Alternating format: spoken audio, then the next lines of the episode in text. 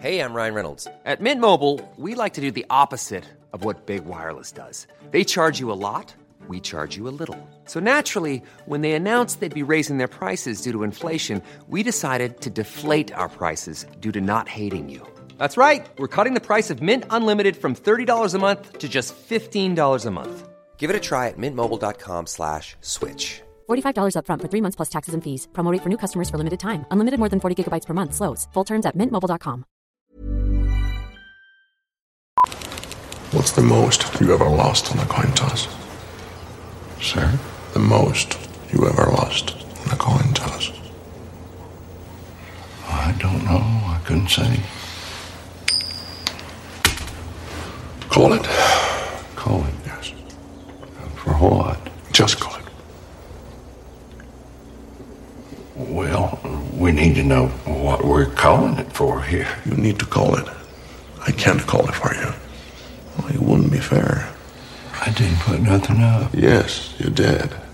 You've been putting it up your whole life. You just didn't know it. You know what date is on this coin? No?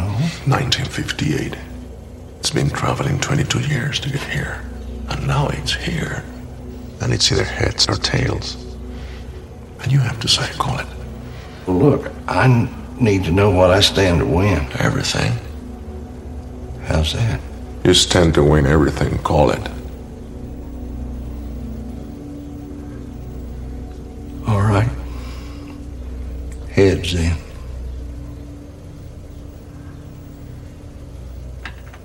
Well done. Don't put it in your pocket. Sir? Don't put it in your pocket. It's just like a quarter. Where do you want me to put it? Anywhere not in your pocket. Or it'll get mixed in with the others and become just a coin. Which it is. Escuchas. Escuchas un podcast de Dixo. Escuchas. Filmonauta. Filmonauta. Con Dani Sadia. Por Dixo. Dixo. La productora de podcast más importante en habla hispana.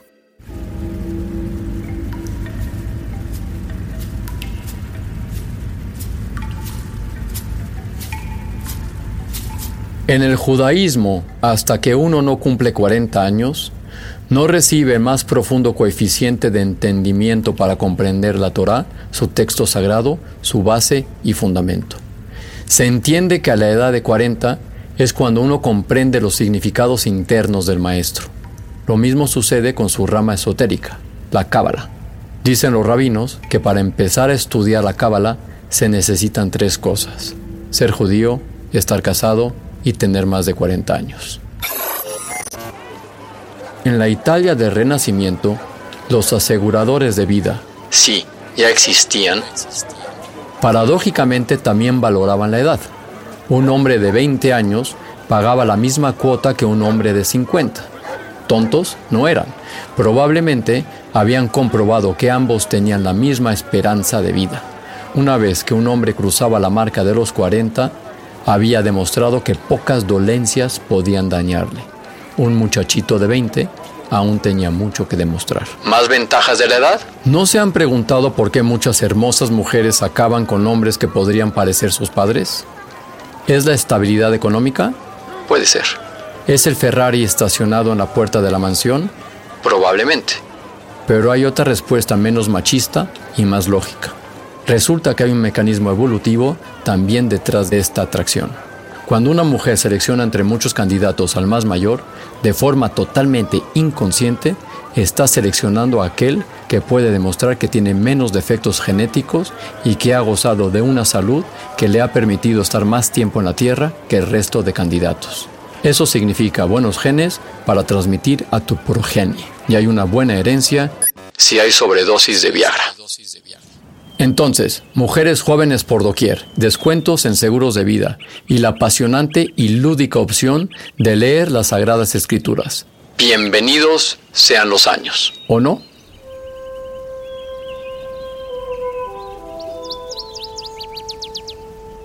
Pues me temo que no.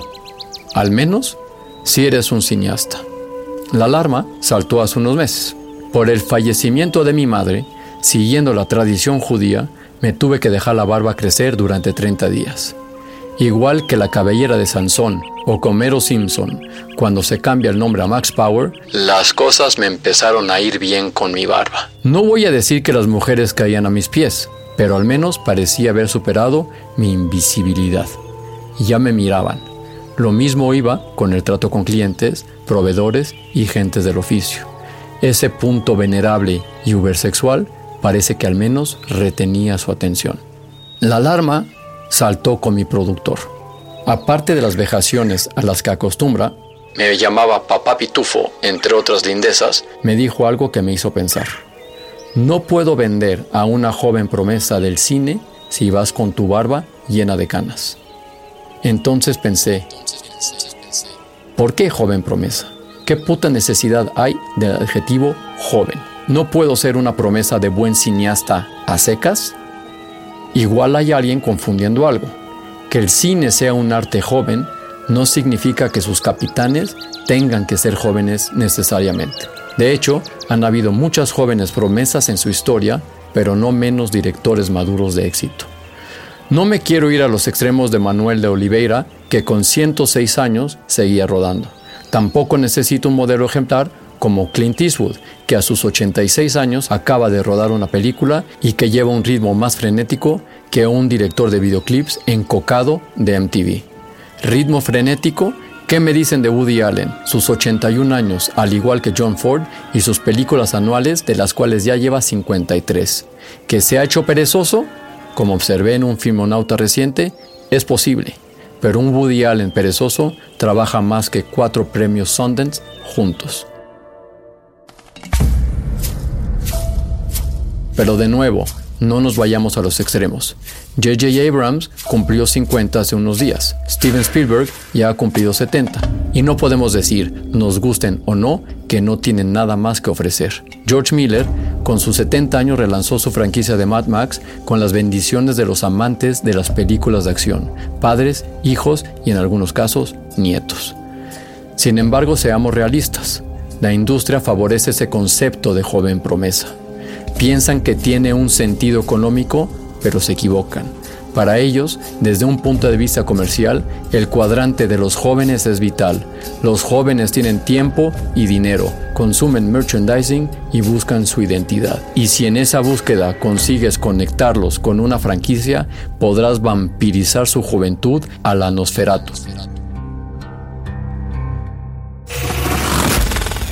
Filmonauta business is of yours? Where I'm from. Friendo. Los estudios piensan así. El único que puede contar una historia a un joven es otro joven, como si entre ellos tuvieran un único lenguaje ininteligible para otras franjas de edad. Error.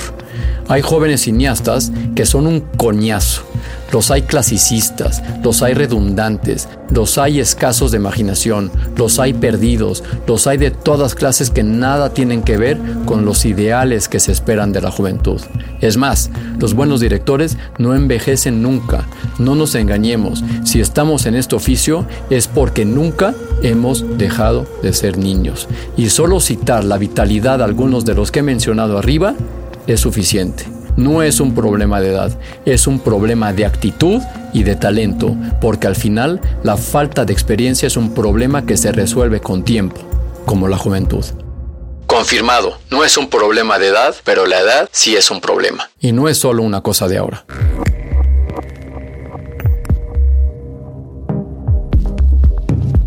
A finales de los 60, los estudios comprobaron que estaban perdiendo taquilla y tras el éxito imprevisto de Easy Rider, empezaron a producirse clones con los primeros jóvenes marihuanos que pasaban por ahí. Conocemos los casos de éxito, pero conocemos menos las palmadas comerciales de películas como The Last Movie del mismo director, Dennis Hopper. En los años 90, con el auge del llamado cine independiente, pasó dos cuartos de lo mismo. Kevin Smith es un ejemplo paradigmático de aquello. Con 24 años, arrasa con la película Clerks y los estudios lo contratan para hacer clones de mayor presupuesto, con un pésimo resultado artístico y comercial. Por cierto, que Kevin Smith estrenará Clerks 3 en 2018 con 48 años. Maravilloso. Hace unos días pasé una semana en la ciudad de Toronto donde asistí a unas conferencias de realidad virtual. La mayoría de los asistentes que no pasaban los 30 años paseaban por los pasillos y salas de conferencias como si fueran los dueños de la realidad virtual.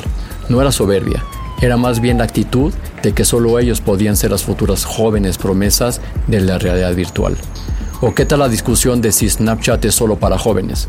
¿Por qué debería ser así? ¿Por los news? Pues no manen news. ¿O sí? Cada quien sus gustos. A mí me gusta mucho Snapchat como herramienta de storytelling y me gusta que sea considerada una herramienta complicada, difícil de entender cuando no lo es. A lo que voy es que la frescura y la conexión con la generación más joven no es una cuestión de edad. Una película rompedora como La Noche del Cazador de Charles Lawton la hizo un hombre con 56 años. Otra película muy innovadora que jugó con la narración en off y el punto de vista como Sunset Boulevard de Billy Wilder la dirigió con 44 años, la misma edad que tenía Ridley Scott cuando dirigió Blade Runner. Ya hablamos de cómo David Lean se pasó más de una década montando películas hasta que empezó a dirigir ya en la mediana edad. Filmonauta. A pesar de todos estos ejemplos, sigue abierto un cierto ageism o discriminación por la edad por parte de los estudios, pero también por los medios de comunicación. El relato del joven consagrado Overnight, de la noche a la mañana, les encanta a los medios de comunicación. Así encumbraron a Robert Rodríguez y a muchos otros a los que subieron al Olimpo rápidamente para luego dejarlos caer en cuanto enfrentaron un fracaso. Precisamente deberían gustarnos los directores fracasados por el incalculable valor de la experiencia que han ganado en su ruta al infierno. Se los digo yo, un experto. Inserte emoticón de wink wink. Filmonauta. Reyes por un día no es solo cosa de cineastas. Recordemos brevemente a las actrices y en la ausencia de papeles cuando cumplen cierta edad. A Maggie Gyllenhaal, con 37 años, le dijeron los estudios que era demasiado mayor para ser amante de un actor de 55. ¿Acaso nos hemos vuelto locos? Espero que sí. Y que la gente con talento y ganas de trabajar pueda hacerlo. Si el color, la religión, el género o la política no debe ser un impedimento, mucho menos la edad. Como dijo Bob Rafelson a Bert Schneider, el problema de hacer cine, no es que no contemos con gente de talento. Lo que pasa es que no tenemos la gente con talento necesario para reconocer el talento. Esto es Filmonauta y nos escuchamos una vez más la próxima semana.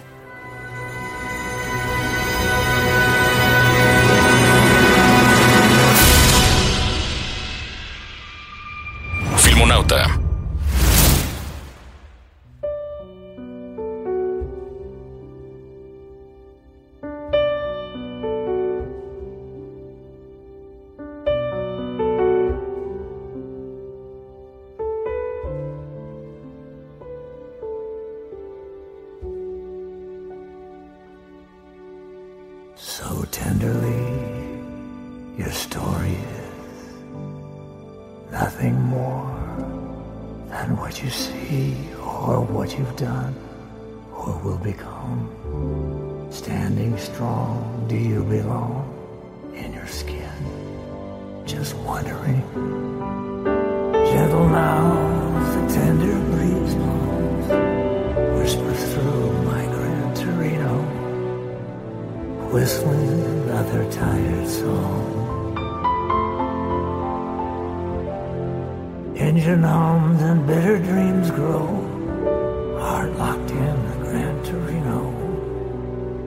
beats a lonely rhythm all night long.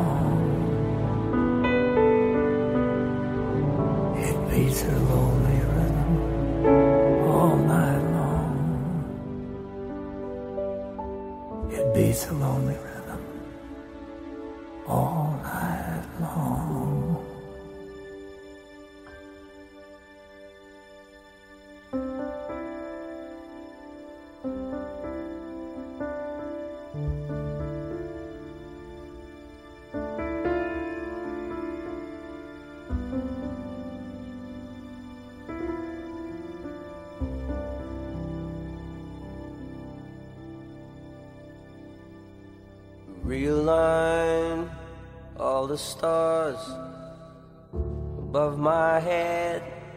The warning signs travel far. I drink instead on my own. Oh, how I've known the battle scars and worn out beds. Gentle nights and the breeze blows, whispers through Gran Torino whistling another tired song. Engines hum and bitter dreams grow, heart locked in a Gran Torino. Beats a lonely rhythm all night long. These streets are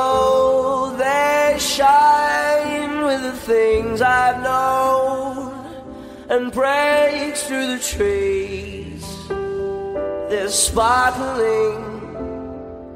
Your world is nothing more than all the tiny things you left behind.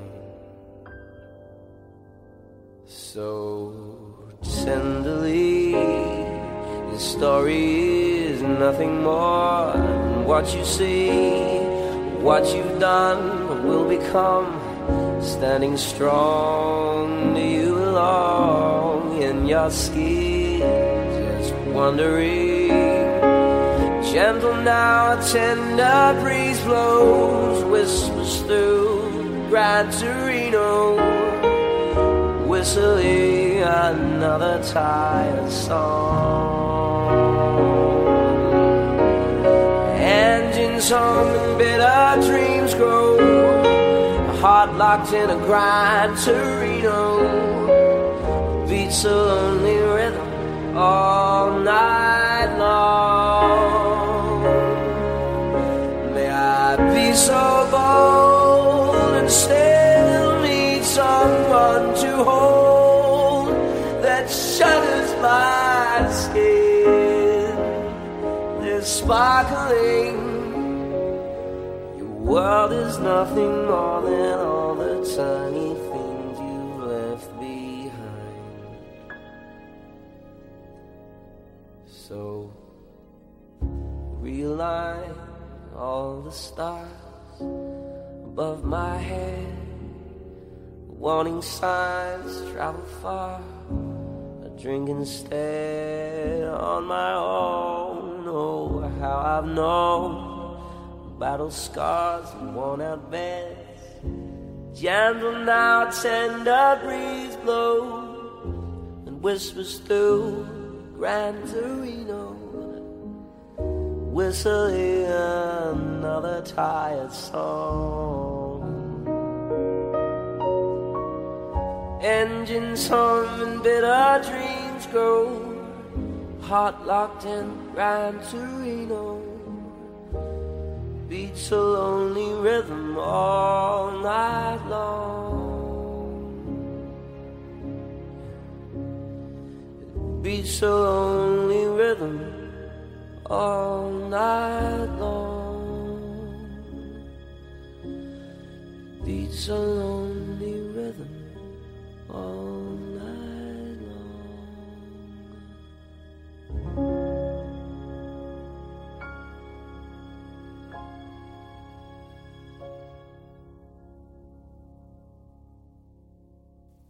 Escuchaste Filmonauta, Filmonauta con Dani Sadia. Un podcast más de Dixo.